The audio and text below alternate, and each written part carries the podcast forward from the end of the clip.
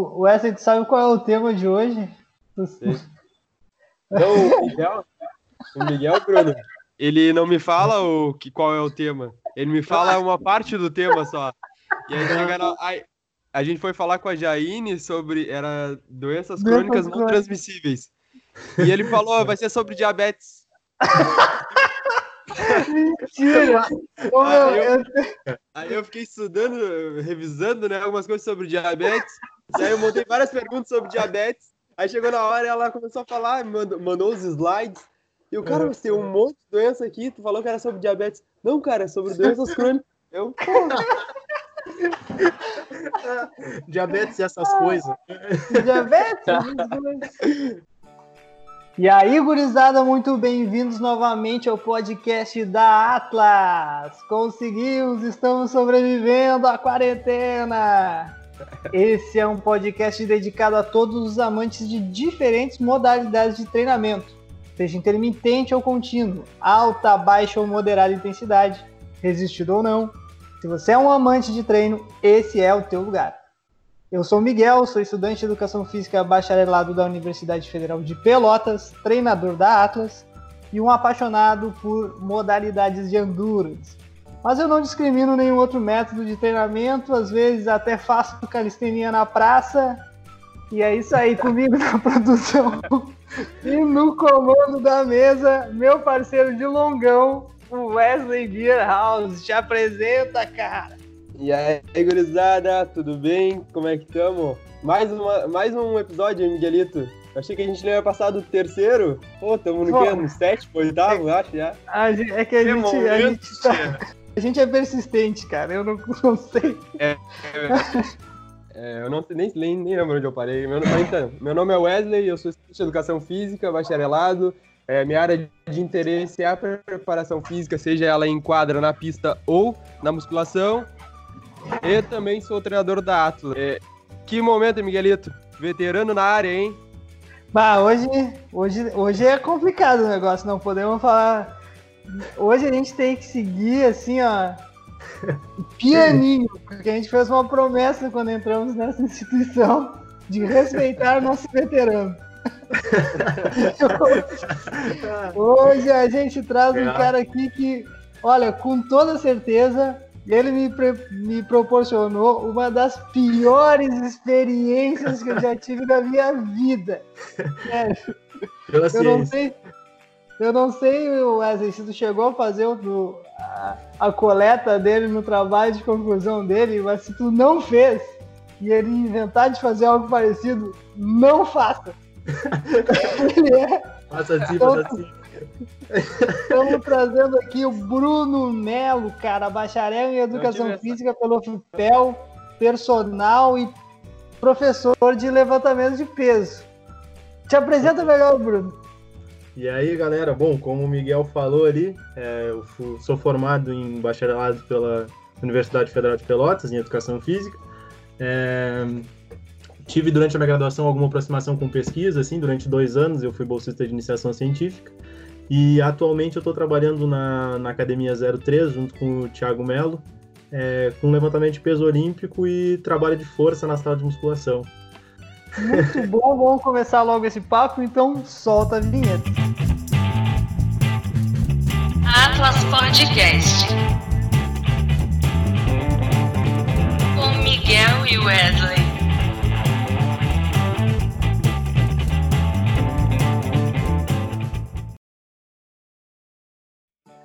Muito bem, estamos de volta. E como já é de costume desse podcast, a primeira palavra é do homem. Vai lá, Wesley, pode mandar tua perguntinha. E aí, Bruno, eu queria. A gente tem, tem feito com os outros, eu queria fazer contigo também. A gente pede que o nosso convidado conte um pouquinho é, a vivência na graduação é, pode falar também sobre a época que tu foi bolsista de iniciação científica e a tua aproximação com a, o tema de hoje, que é o, que é o levantamento de peso do olímpico. Tá. Aproveita, já que o Wesley fez essa pergunta, e já conta para eles essa maravilhosa experiência, essa ideia fantástica que tu teve de fazer a, daquela coleta em que o Bruno resolveu botar um Tabata no meio da, da, da atividade. Para quem É. não sabe, Tabata não é subir na esteira e fazer 20 segundos de exercício por 10 segundos de pausa. Ai, oito vezes. Isso não é Tabata. Tabata não é isso. Tabata é outra coisa. Pode crer. É, tá? Já explica para nós, Bruno, essa. Beleza. Já dá. tá, vamos lá. Eu vou começar falando então a, a respeito da graduação ali. Ahn, eu entrei em 2016 na faculdade. é, tinha um interesse e uma experiência já prévia com treinamento, assim, muito relacionado a uma parte teórica. É, desde 2012, por aí, eu tenho uma aproximação com treino e ela sempre foi bastante teórica, assim. É, meu, a minha, meu aspecto prático, ele é mais recente. É, o que eu treino mesmo com regularidade faz menos tempo é, e principalmente específico com o levantamento de peso olímpico, assim. Mas a carga de estudo sobre essa área já, já vem de, de algum tempo, assim. E apesar do treino ser intermitente, ele é, é- ele tá presente, né? e é fundamental. Ahn, cara, na graduação, assim, eu tive uma essa experiência de, de iniciação científica que eu acho muito válida, assim, muito proveitosa. É, a gente consegue desenvolver muita coisa é, além né, da, dos temas de graduação ali quando a gente está tá dentro de um grupo de pesquisa. É, isso expande bastante a, a vivência da gente dentro da, da faculdade. E no meu caso, no, no, no grupo que eu participei ali, que foi o GPTED, né, o grupo, Uhum. grupo de Estudo, Treinamento e Pesquisa em, em Desempenho Humano. é, Essa parte tem que cortar. Vou dar, ó, esqueci o nome Ah, do meu. não, é grupo de treinamento desportivo. o Grupo de Estudo em Tre- em Treinamento Esportivo e Desempenho Humano, né, do Fabrício Bosco Del Vecchio. É, durante o tempo que eu tive lá, eu desenvolvi um projeto de pesquisa que o, que o Miguel comentou ali, que foi estudar ah, qual- quais são os impactos de colocar um, um esforço intermitente de intensidade supramáxima no meio de um esforço na zona do Fat Max, né? Então a gente tem um- uma determinada intensidade de exercício em que, teoricamente, a predominância de, de, de substrato, de energia, né, ela é proveniente da oxidação lipídica. E aí isso se dá o nome do exercício na zona do Fat Max, que é essa tal intensidade. É, o que a minha ideia foi, em um exercício de 30 minutos nessa intensidade, qual seria o impacto da gente, no meio da atividade, colocar uma atividade e colocar um esforço que fosse supramáximo. Então eu dividi dois estímulos diferentes. Um foi intermitente, que foi o Tabata, o meio Tabata. assim, é, a intensidade do Tabata é 170% da tua, da tua carga máxima em um determinado teste incremental, lá que a gente pode comentar depois aí também. E, e o outro contínuo foi de 2 minutos a 130% também dessa intensidade máxima alcançada no teste incremental. E aí a gente avaliou isso durante 60 minutos e teve coleta de lactato, glicose aí, vários, vários furos no, no dedo e tudo mais. E Ah, o, foi massa. o Miguel me ajudou pra caramba ali. foi, foi, foi louco. E o trabalho está sendo ainda desenvolvido aí. Pretendo publicar um dia. Vamos, vamos ver o que, que vai rolar. Foda, tia, não é fácil pedalar 170%. É, É. pá, é um negócio meio absurdo. Aham. E Cara. quando, quando o cara vai na academia e vê, às vezes, mundo afora que tu vai treinar em umas academias e tu vê os profissionais dizendo, não, faz um tabata na esteira. Eu, eu- É. Cara, eu, cara, eu fico. A única coisa que eu penso é, nossa, esse personal precisa de um personal. Porque não sabe? Ah, cara, é muito comum, né? A galera, o mundo é. O mundo tá perdido, cara. é, a galera confunde muito a temporalidade do Tabata, né? Pode falar, por É. exemplo, assim, ah, nós vamos fazer um, um treino com a temporalidade do Tabata. A temporalidade do Tabata é 20 segundos de esforço por 10 de pausa.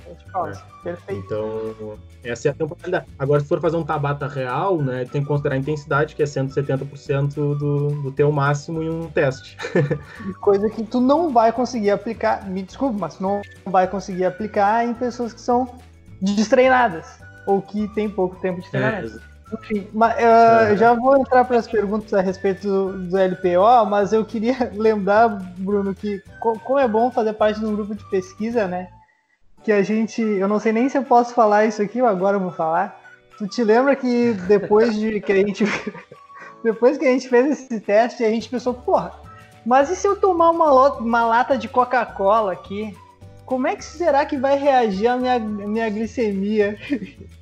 E a gente já se meteu um outro, uma outra teoria ali na hora, fizemos, meti uma lata de Coca-Cola e mediu, medimos a glicemia, um negócio que não tinha absolutamente nada a ver com o estudo, só pra ver como é que é o como comporta, como se comporta a fisiologia do corpo. Cara, é legal. Quem tá entrando na graduação agora e tá escutando isso, tenta se colocar dentro do grupo de pesquisa. O Fabrício falou isso para nós, uh, sempre fala pra, pra galera que tá entrando no primeiro semestre e a galera não escuta o Fabrício.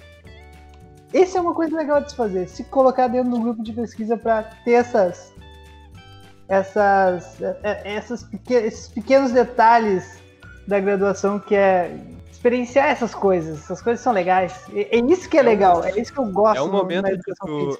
É, é o momento de tu adquirir o maior número de experiências possíveis, né? Que tu Exatamente. Tu ter, um, tu ter uma bagagem já acerca do, do assunto. Então, Bruno, vamos começar a falar sobre o levantamento de peso olímpico. Quando eu falo em levantamento de peso olímpico, eu já penso em arranque e arremesso, né? Snatch e, e, e clean and jerk. Explica para nós como é que funciona, como funciona eh, essa modalidade aí. Tá, aham. Normalmente, né, quando a gente fala sobre o levantamento de peso olímpico, é natural que se pense em, em arranque arremesso, né, em, em snatch em clean jerk, eh, porque são os movimentos clássicos da modalidade, né. Mas além dos movimentos clássicos, a gente tem basicamente três divisões eh, de exercícios que envolvem outras, eh, outros movimentos, né. A gente tem os exercícios Uhum. clássicos, que são esses que a gente comentou, os dois envolvem né, em terminar o movimento, é, na verdade, sair do movimento com a barra do chão é, e finalizar ele com ela acima da cabeça. Né? E além desses movimentos clássicos, a gente tem os movimentos especiais, que são variações. Né? A gente pode fazer um snatch do chão, a gente pode fazer um snatch de, da posição de hang, que é um pouquinho acima do joelho, a gente pode Uhum. fazer um snatch da caixa, diferentes variações do mesmo movimento, né? E aí é dado no- é, eles entram dentro de uma classificação de exercícios especiais. E depois a gente tem os exercícios auxiliares que, que vão envolver todo tipo de fortalecimento, né? Que, que acontece dentro da, é, dentro da preparação de qualquer, qualquer atleta que vai treinar é, e precisa desenvolver sua musculatura, né? Exercício de perna lá pode ser uma cadeira extensora, pode ser um afundo, pode ser um, é, um supino, qualquer coisa que, que venha auxiliar né, na preparação do atleta para esses outros movimentos.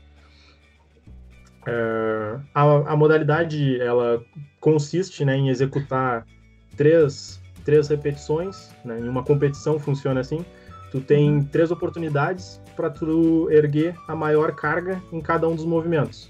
Então tu vai ter três oportunidades para tu executar um snatch, né, com a maior carga que tu conseguir, e depois três oportunidades para executar um clean jerk com a maior carga que tu conseguir também. O somatório dessas duas cargas é a classificação dos atletas em cada categoria. Vocês têm mais alguma dúvida ao- que eu esqueci de falar? Mas é basicamente isso. Né? Não, perfeito, muito bom. Eu ia até fazer Ah. uma. Eu ia. Pode dar, Wesley, vamos lá. Não, a minha pergunta era, era eu ia pedir para ele explicar um pouco essas diferenças entre os exercícios, mas daí passando, é, quando a gente vai passar algum exercício, vai ah, fazer com que o aluno desenvolva algum movimento clássico ah, lá dentro da academia, lá o aluno logo fala de primeira, né? Cara, não vou conseguir fazer isso daí porque acredito que já vem na, na- eu não sei se o Bruno tá escutando. Tô, tô escutando. Aham. Ah, ah, beleza. Eu- Aí logo vem na. Provavelmente vem na cabeça do aluno ele vendo um atleta profissional leva- erguendo uma carga absurda quase, né? aham. Ah, e aí ele acho que ele não fica claro pra ele que ele não vai iniciar com aquela, com aquela carga, né? Tu pode explicar um pouquinho pra nós como e pros alunos também, né? Como inicia, como se faz esse processo? Esse processo começa é, até com bastões, é muito, é muito, é muito comum ver, ver o ensino com bastões. Sim, é. É importante a gente lembrar que o levantamento de peso olímpico né, é um esporte de principalmente potência, né? Expressa muito bem essa, essa variável, né? Uhum. É, então, normalmente, e, e, potência é tu executar força com velocidade. Então, a gente, mas a gente não precisa né, desenvolver de início é, a potência, a gente vai fragmentando ela por partes, né? E para tu fazer força com velocidade, tu precisa ter técnica, né? precisa direcionar essa força, senão o movimento ele vai ser é, descontrolado, desajeitado, não, a gente não vai conseguir executar é, o movimento de uma forma eficiente e, e que não nos lesione, né? Então, uhum. existe uma série de divisões, tanto de trabalho é, para tu preparar o atleta, que normalmente se começa com trabalho de força, né? E depois tu vai, é, além daquele, daqueles exercícios de força, colocando o trabalho técnico para que ele aprenda o movimento, né? E aí existem diferentes metodologias de ensino do, dos movimentos do LPO. É, tu fragmenta ela por, por posições, né? Normalmente a gente fragmenta ela por posições. E existe o ensino inverso, que é o, o mais comum, assim, de se encontrar, de, de modo geral, que é tu ensinar o movimento de cima para baixo. Então, é, provavelmente todo mundo já executou um press, né? Um, um desenvolvimento frontal aqui, uhum. uma barra. Então, aquele é o movimento, é o primeiro que a gente vai começar. Como eu falei, os movimentos de levantamento de peso olímpico, eles terminam né, com a barra acima da cabeça. Então, a gente vai começar fazendo um press, por exemplo. E aí a gente vai progredir para um push press, né? E depois a gente vai descendo a barra. Depois do push press, a gente pode começar a aprender a usar a perna para empurrar a barra, que vai ser algo muito importante é, ao longo do, do, do ensino dos, dos movimentos. Então, a gente vai aplicar um, um jerk, né? Um power jerk, um split jerk. Depois a gente vai cair para um clean, que são as, os exercícios de puxada. Mas é uma fragmentação que acontece de forma gradual, a gente precisa passar por todas as etapas. O ensino ele costuma demorar algum tempo, então é natural que no início a gente tenha dificuldade, a gente não consiga entrar muito bem nas posições, né? Mas isso é algo que vai se desenvolvendo com o tempo mesmo. Não são exercícios fáceis de se fazer, né? Então não, a gente tem que perder mesmo é o medo e começar a executar e a fazer força, né? Pô, muito, bom. Uh, eu acho que o, principal realmente é, é, que nem o Wesley falou, é esse medo que o aluno tem quando pensa assim, cara, é muita carga realmente o cara tá levando, uhum. nunca vou conseguir levantar tanta carga. Sim, é interessante Mas... também pontuar, né, que é, o levantamento de peso olímpico, ele, os ganhos de potência eles acontecem majoritariamente com, com uma carga média, né? Então, quando a gente vê o atleta executando aquela, aquela carga ali, aquilo é atípico, aquilo é a performance competitiva, né? É que uhum. nem um maratonista. Tu não treina, treina é, 42 quilômetros, né? Tu Todo treina... dia. Não, é óbvio. É, é coisa de peso olímpico. A carga do cara, a carga que tu vai levantar, é, sendo aquela que a gente está acostumado a ver, aquilo é atípico. Aquilo é o teu um RM, é um percentual muito uhum. baixo para dar tudo que tu faz dentro do treino. Muito bom. É, é, basicamente isso que eu ia perguntar. Só agora, concluindo a pergunta, uh, então dando uma complementada. Não, mas tu tá certo, é isso aí, pode dar. Só complementando, uh, em competição, qual, uh, qual o percentual de carga que esses caras conseguem, que um atleta profissional consegue levantar, por exemplo, em relação ao próprio peso? Porque a gente, a gente sempre uhum. tem essa questão de observar a carga a carga total movimentada e a carga relativa, né? Explica uhum. um pouquinho para nós isso. Tá. É, assim, a gente tem, a, tem alguns atletas e o, o, recorde normalmente se levanta mais carga no exercício de clean jerk, né? Porque uhum. para tu entrar embaixo da o movimento do, de clean ele é mais fácil porque tu recebe a barra é, em cima da, das escápulas, né, na posição de hack e depois uhum. tu faz o movimento de jerk que, fina, que finaliza a barra em cima da cabeça. Então são dois movimentos e a altura que a barra precisa subir num clean é menor do que, a, do que ela sobe no snatch. Então o snatch é um movimento mais complexo e as cargas são normalmente maiores para o movimento de clean and jerk. É... E dentro Só dessa... antes de tu concluir, ah. agora que tu falou isso aí, é, também, eu também tenho essa percepção, obviamente. Só que a gente tem um colega na, lá na, na, academia que ele não consegue fazer o clean jerk. E ele faz uhum. o snatch muito bem. Para ele, o snatch é mais fácil de ser executado do que o clean and jerk. O que é uhum. um absurdo quando eu penso nisso. Sim, é, de modo, de modo geral, isso é bem difícil de acontecer. Normalmente a gente tem mais dificuldade de colocar carga no snatch do que no, no, no clean jerk. o que pode acontecer às vezes é a iniciação do cara, né? É, Uhum. Ele começou fazendo, treinando muito snatch e a- eu acho que a, a- uma das coisas mais difíceis do clean ali é, é tu, a- tu achar, o- é porque é diferente do snatch, né? O ponto de, de, de contato com a barra para quando tu vai fazer a utilizar a perna, né? Para como uma como um impulso para a barra subir, é, no, no clean ela acontece mais para baixo do que no snatch. E muitas vezes as pessoas têm um- algum engano com relação a isso e acabam não sentindo o contato da barra no clean. E aí isso Claro. faz que tenha mais dificuldade. Ou não tenha um bom front squat, né? Também acontece. Não sei se é o caso, mas são algumas coisas assim que me vieram na Uhum. cabeça. Não, isso mesmo. Ah, em, em relação à carga absoluta e à carga relativa que a gente está aqui, quanto que um atleta profissional consegue movimentar nisso? Aham. É, um movimento de, de, de clean and jerk, é, tem atleta que levanta das categorias de peso mais baixas, de 56 quilos, né? Dia eu fiz um, um post no Instagram sobre isso. O atleta levanta três vezes a massa corporal dele. Ele pesa 56 quilos e levanta três vezes isso num clean jerk, né? Pega o teu peso aí, multiplica por três, imagina tu fazer, botar isso pra cima da cabeça. É uma, uma luta. E Ah, tá louco. é, pô, e essa é a maior carga relativa que a gente tem no levantamento de peso olímpico, que é com relação à, à massa corporal, né? É, e quando, conforme vai subindo a categoria de peso, normalmente os atletas têm uma, uma carga relativa menor, né? Porque a, eles tendem a ser mais altos, conforme a categoria sobe, o atleta normalmente ele é mais alto, e por ser mais alto ele também tem uma maior massa muscular, uma maior distribuição de massa muscular, um peso, né?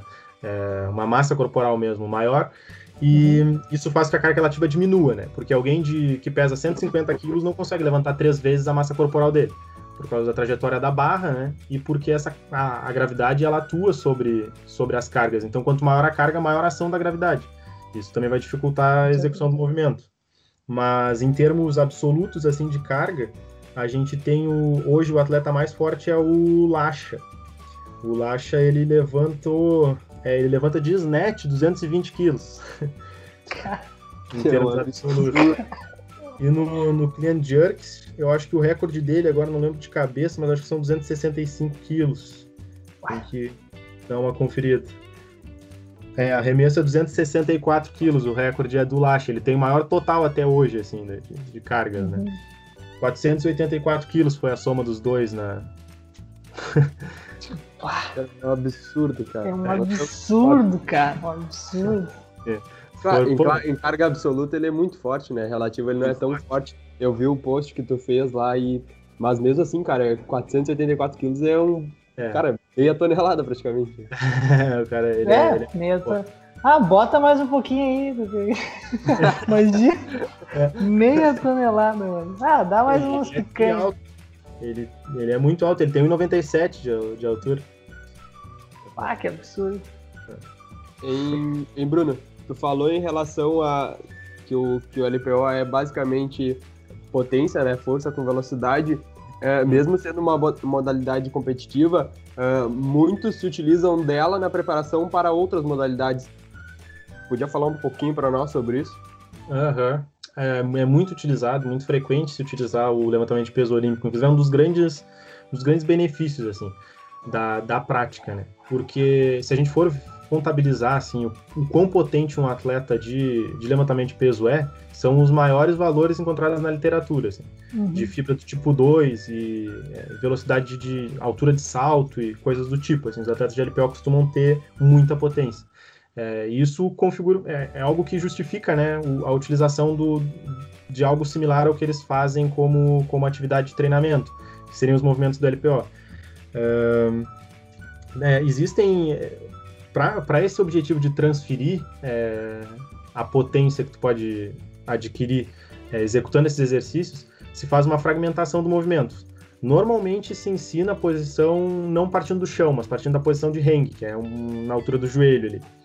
É, isso para que o movimento fique mais simples e para que a gente utilize da maior maneira possível a tripla extensão, que é a extensão de joelho, tornozelo e quadril, né, na maior Uhum. velocidade possível e que é o ponto onde a barra atinge a sua maior velocidade. Então é onde ocorre a maior aplicação mesmo aí de, de, de potência, né?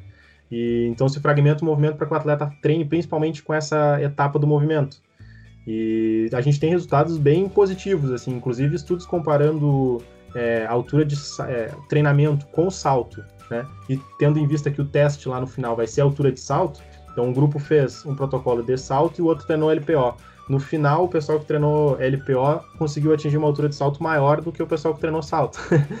Porra. o estímulo de treino é bem interessante, porque apesar da especificidade, os caras eles ganharam mais potência, né? Saltaram mais. Inclusive, Exatamente. Inclusive, essa pergunta foi pro meu TCC, de verdade. Muito bom.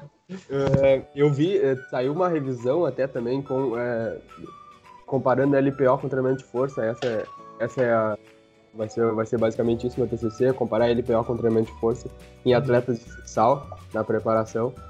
Porque ano Ah, passado com o Vitor, o Vitor gosta bastante de LPO também, ele introduziu bastante LPO no, na preparação do futsal adulto lá e esse ano era a ideia era seguir nessa linha e, e aí tentar ver as diferenças né, desse treinamento.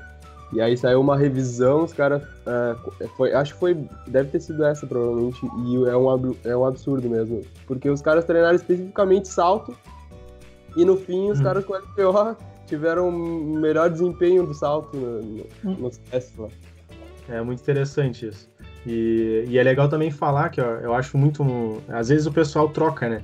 Você fala, ah, vou desenvolver potência e eu não vou ficar perdendo tempo ensinando LPO. Às vezes a galera pensa isso assim, vou treinar salto, né? E aí acaba botando uma briga, né, entre o LPO e o salto.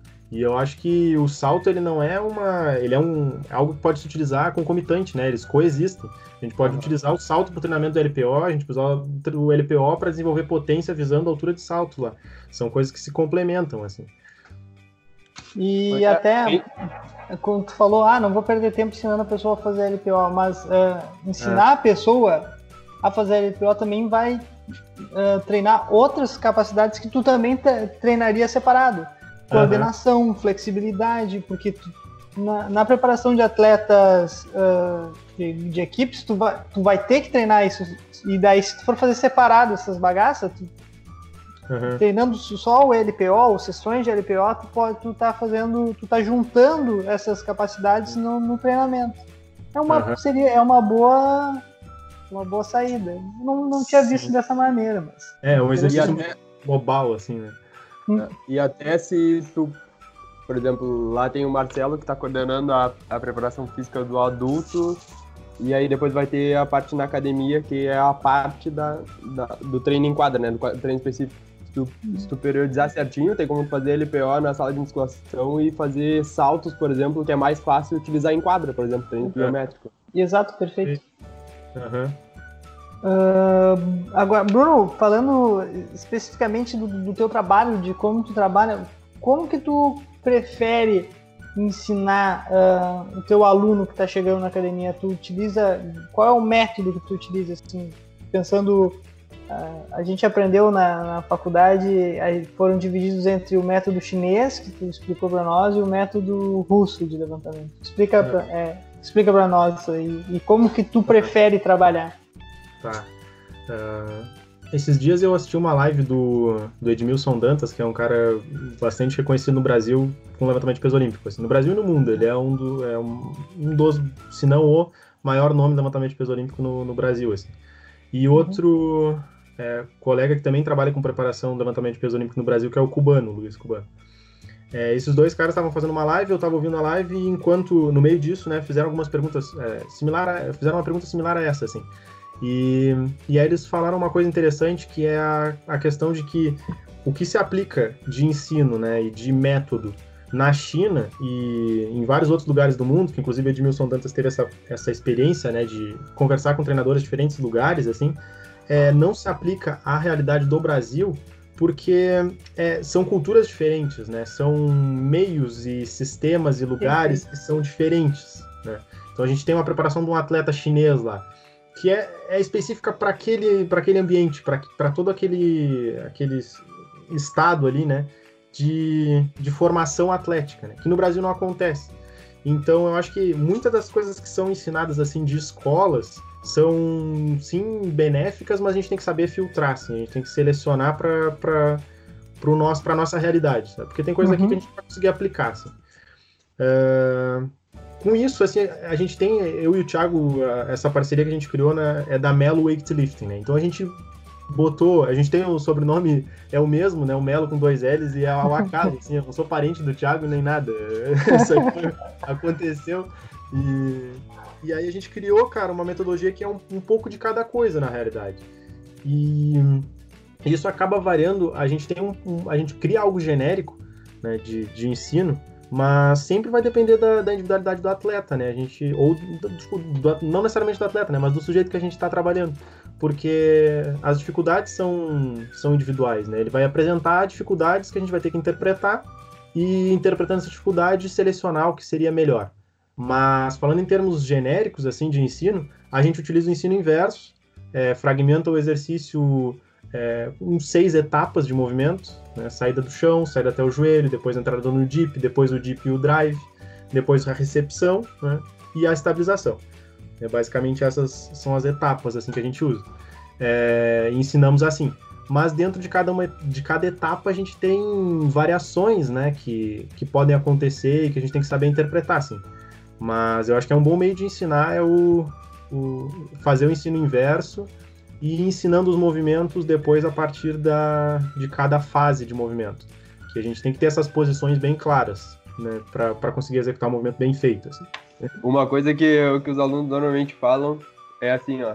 Chega lá, bah, hoje a gente vai fazer tal exercício. Ah, o exercício de crossfit? Cara, Ah. por que isso? Por que tá... Ah, é crossfit? Isso daí... Não, isso daí não é crossfit. Não, isso daí é crossfit, sim. É engraçado. Aham. É, tem essa. O, o, o LPO, o levantamento de peso olímpico, acabou crescendo muito, né, com o, com o advento da CrossFit, assim, porque veio junto. Uhum. E, e é interessante até porque das 10 aptidões físicas ali que a CrossFit coloca como objetivo de desenvolver, assim, né, então é força, potência lá, são várias capacidades físicas, assim, e algumas eu nem sei se é capacidade física, mas tá ali no. Exatamente. Exato. Algumas difíceis. Exatamente. É massa que 70% ali, Ah, beleza. É, tipo, sei lá. Beleza corporal. É, isso é, é uma outra discussão, né, cara? É. É, mas, Ai. mas dessas 10 que eles descrevem ali, vocês param uma hora pra, pra olhar, assim, cara, uns 70% ali se trabalha com levantamento de peso olímpico. Com Uhum. certeza. Que envolve, né? Porque a gente tem, além, além de, das capacidades físicas que se desenvolvem ali, a gente tem que ter um padrão de movimento, né? É, a gente vai ter que melhorar, por exemplo, se a, se a pessoa consegue atingir a posição do, de, de um front squat dentro do levantamento de peso olímpico, a gente vai ter que trabalhar essas fraquezas delas, as dificuldades delas, sejam elas de flexibilidade, mobilidade, seja lá do que for, para que ela consiga realizar o movimento. Então acaba englobando muita coisa assim mesmo, é, de estímulo, né? E a galera confunde bastante as duas coisas, mas é, faz parte, né? Eu, eu acho que é legal pensar que dentro do. Isso é bem discutível, assim, é o que eu tenho na, na, na minha cabeça, tá? Mas Uhum. eu não sei se vocês encontrariam algo na, na literatura descrita desse jeito, assim. Mas eu penso um pouco que o que a gente faz dentro do levantamento de peso olímpico, a gente tem um objetivo final que é o levantamento de peso olímpico. né? São os movimentos do levantamento de peso olímpico. Então, tudo que a gente Exato. trabalhar dentro da, da preparação daquela pessoa vai ser para esses movimentos, para a gente conseguir executar esses movimentos. Enquanto que no, na CrossFit, né, a gente utiliza várias coisas e a nossa especificidade é uma aptidão geral, né? Então não tem um- uma preparação específica. Isso muda muito o jeito que a gente trabalha, porque se tu, se tu quer desenvolver potência, que nem eu falei, que nem é visto na literatura, tu não precisa fazer o snatch do chão, né? Tu pode trabalhar com ele na posição de hang. Então no, no, no, no- no CrossFit lá, talvez tu, se, tu- se o teu objetivo são capacidades físicas, né? Tu não precisa fazer o movimento do chão, mas no LPO a gente vai trabalhar do chão sim, porque a gente está trabalhando visando o movimento clássico, né? São coisas diferentes, assim, métodos diferentes. É complicado de, de fazer comparações, mas sim são, são coisas diferentes, né? Bem diferentes. É, eu concordo contigo. O- é, é, existe muita diferença e eu acho é, nesse treinamento de músculos mistos, para não ficar fazendo propaganda, é, tu, tu acaba realmente trabalhando muitas outras capacidades físicas, e- em especial aí a, a resistência. Cara, Aham. o que hum, tu não, tu não vê no levantamento de peso olímpico, porque exato. como é um movimento de potência, tu espera uns minutinhos para repetir às vezes o movimento. para Aham. recuperar a fosfoetina e parará todas as paradas. E Isso não vai acontecer no CrossFit. No CrossFit ele bota lá, tu tem 15 minutos pra fazer 400 voltas, vamos embora. tipo, cara, são- não é, não é, são coisas diferentes, são coisas bem São- diferentes. É. Aham. E varia-. É. Pode dar, pode dar, pode dar. Fala, fala. Tá. É, não, eu ia falar só sobre a respeito da, de quanto que varia, né, essas coisas, porque Uhum. acho que tem uma coisa de nomenclatura, assim. É, existe, às vezes a gente pensa tudo que é, que é misto ali, ah, acaba entrando dentro do que se chama de crossfit, né? Sei lá, o cara treina funcional e é crossfit, é não sei o quê. Aí às vezes tu É. tem um tênis, esse eu achei muito legal, assim, tinha um tênis, aí dizia que era um Metcon, né? É um da Nike lá, que é. que- esqueci por LPO. Aí dizia assim, para, levantamento de peso olímpico, funcional, é, endurance, não sei o quê. Tipo, não, é, não tem uma coisa de nomenclatura, né? É muito falho isso. E na verdade é, é, é uma modalidade mista de treinamento. Esse é o nome. o MMT é o nome. É uma modalidade mista de treinamento. Treina várias coisas, né? Várias coisas, diferentes modalidades de treinamento. Treina algumas coisas de corrida, algumas coisas de ciclismo, algumas coisas do, do powerlifting, outras de RPO. É esse o nome, né? A modalidade mista de treinamento. Exato, modalidade mista de treinamento. Eu falei uh, modalidade de músculos mistos porque foi. Quem foi que falou isso aí? Eu acho que foi o Matheus, que é um colega nosso que tá fazendo. tá estagiando nessa área. Ah, E, e ele nunca mais falou crossfit, ou treinamento funcional, ou pá. sim.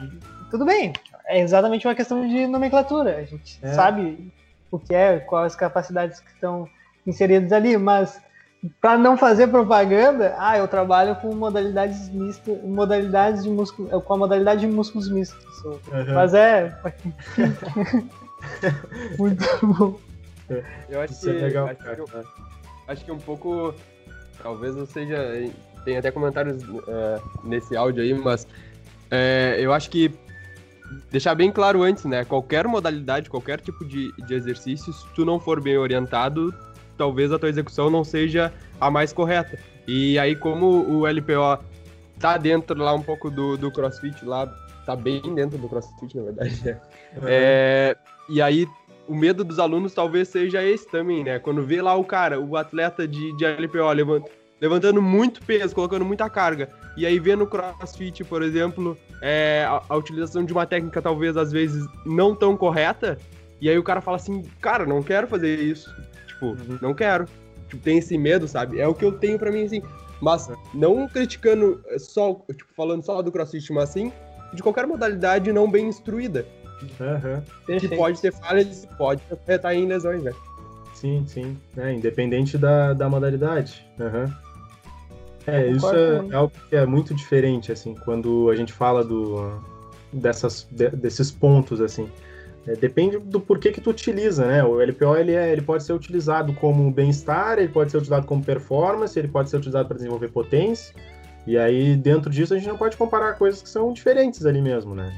Não sei se, se da, da, do- da- daquele pó, o pozinho que cheiram, a, a amônia, Tá, Certo. Sim, aquilo ali tem efeito real? cara. não tem pode- efeito, tem estudo sobre isso. Qual é que é? Deixa eu vou te dizer que a gente não utiliza. É, eu não sei o, o quanto que. se existe algum estudo sobre a respeito ali da- disso, mas é, eu não costumo utilizar e nas competições que eu fui eu não vi a galera usar. Eu acho que é mais comum até no basismo do que no levantamento de peso olímpico. É, e não, eu não sei a respeito da eficácia mesmo, assim. Não sei dizer. Pô, então tá. Era isso. Pra mim era isso, Wesley. Tu. Foi, porra, fantástico. Uma aula. A gente tá tendo um monte de aula. A gente não, não vai mais à aula, mas a gente busca aulas. né? Isso é um negócio foda aqui, ó. A gente tem que. Já deviam nos passar nessa faculdade aí. Nos entregar o diploma de uma vez. Eu não Cara, sei, eu não sei com coisas, quem que eu comentei, mas. É.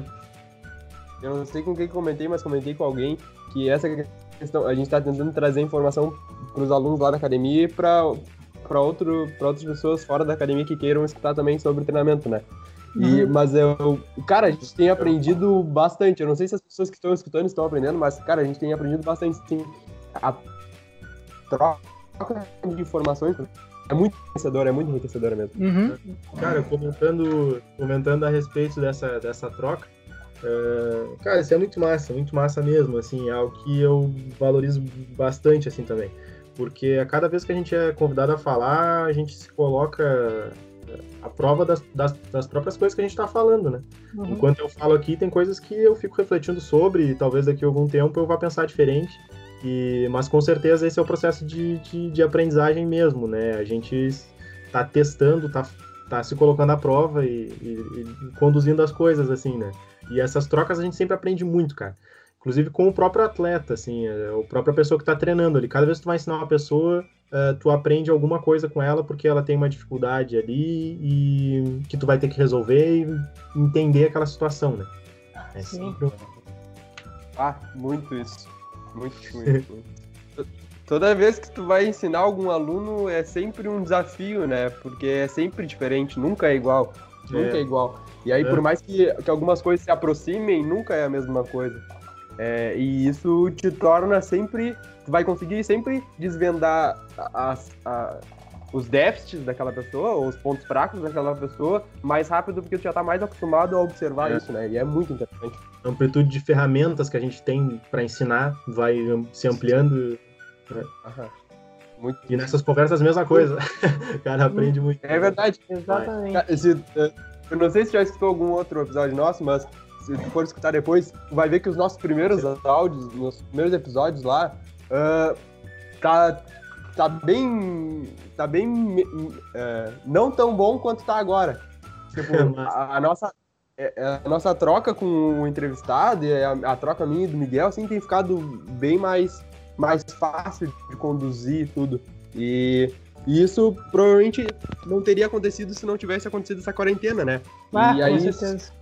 Isso Essa quarentena deu tempo a gente pra consegue gente. se adaptar às coisas, é. né? É verdade. Sim, sim. A adaptação às coisas é, é muito interessante. É. Uhum. Muito bem. Bruno, tu queria, queria falar mais alguma coisa sobre esse esporte? Sobre essa modalidade? Uhum. Eu acho que é, eu gostaria de falar assim é, é para as pessoas quebrarem o medo, né, e experimentarem, porque a gente tem uma série de benefícios associados é, associados né, à, à prática. E, e, assim, existem muitas variações. Existem muitas uhum. variações, mesmo assim. Então, é, é muito provável que, que, qualquer pessoa vá sim conseguir fazer, sabe? É, se tu pegar, às vezes as pessoas pensam em coisas, ah, tem que começar lá na infância, trabalhando com a criança desde o início para que ela consiga fazer. Isso não é verdade, assim. Se tu pegar uma pessoa com 60 anos ali, é, tu vai ensinar ela assim como tu ensina uma criança, é do zero, sabe? E não tem diferença.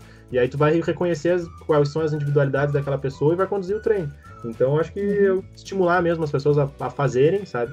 É, desde que elas consigam fazer, e claro, a gente tem que analisar caso a caso, né? Mas com certeza convidar as pessoas para pra, pra praticar, assim. Porque é uma ferramenta muito útil e que às vezes as pessoas têm um certo até receio, né, de que, sei lá, vai para a sala de musculação. Hoje em dia isso tem mudado bastante, mas vai para a sala de musculação e às vezes não é o, é, a, a, sala ali em si que ela quer praticar, né, aquele, aquele tipo de exercício. E tem gente que é triforte e muitas vezes está fazendo um treino ali de repetições, né, de resistência muscular e podia estar tá fazendo força e curtindo muito mais. Uhum. Então, só que tem medo, tem receio, acho que não é para ela e, vai, experimenta, assim, quebra esse medo e vamos conversar aí. A gente está disponível, eu, o Thiago lá e com vocês aí também com certeza é, Exato. a se crescer nisso, né? Divulga teu Instagram aí, tem vários conteúdos lá acerca do, do assunto. Exatamente, pode ir. Pelo espaço. o meu Instagram é treinador Bruno Melo. É, eu posto ali algumas coisas de trabalho, né? Eu, hoje eu estou atuando basicamente com algumas coisas ainda de, de pesquisa. Eu pretendo no, no, no futuro ingressar no, no, mestrado. Eu não sei ainda bem a linha, estou desenvolvendo essas coisas. E, mas de modo geral, hoje ali eu publico a respe... É, com, a, com o treinador Thiago Melo, que é o, o cara que eu trabalho no, de equipe, né? A gente trabalha junto. É, com um conteúdo de levantamento de peso olímpico, de força, de abordagem, né, para de esporte mesmo, assim. Até porque a gente uhum. utiliza também o, o, levantamento de peso olímpico para aprendizagem de, e para fortalecimento de, de atletas de outra modalidade, como do remo lá, né? Ah, pode crer, é o projeto do remo. Isso aí tá um, um outro tema que a gente podia trazer aí, né? É massa. Esse, o projeto do, do Fabrício aí, dos guris aí, do Remar para o Futuro. Pô, é massa, é massa. Bom. Pode crer, obrigado. Feito. Queria, Então Queria tá. queria agradecer a presença. Ah, a presença não, né? Porque a gente tá por Skype. Mas a fala, ter, ter disponibilidade, disponibilizado um tempinho para conversar com nós, é sempre enriquecedor, como a gente tinha comentado, essa- essas falas e essas trocas. E é isso aí. Valeu, valeu. Espero que tu tenha outras oportunidades. É isso Pô, aí. Eu muito também. É. Muito obrigado, Bruno, por ter, ter conversado aí com a gente. Foi uma aula, como a gente já tinha comentado, sempre é uma aula. Fantástico. Lembrando vocês que quem quiser entrar em contato com a gente, manda, pode mandar recado em qualquer uma das redes sociais da Atlas, é Atlas CT, em qualquer rede social, ou encaminhe e-mail para atlasctpodcast.gmail.com e era isso. Valeu, Muito obrigado, gurizada. Rapaz. Valeu, Até a próxima. Um abraço, falou! Valeu! Valeu.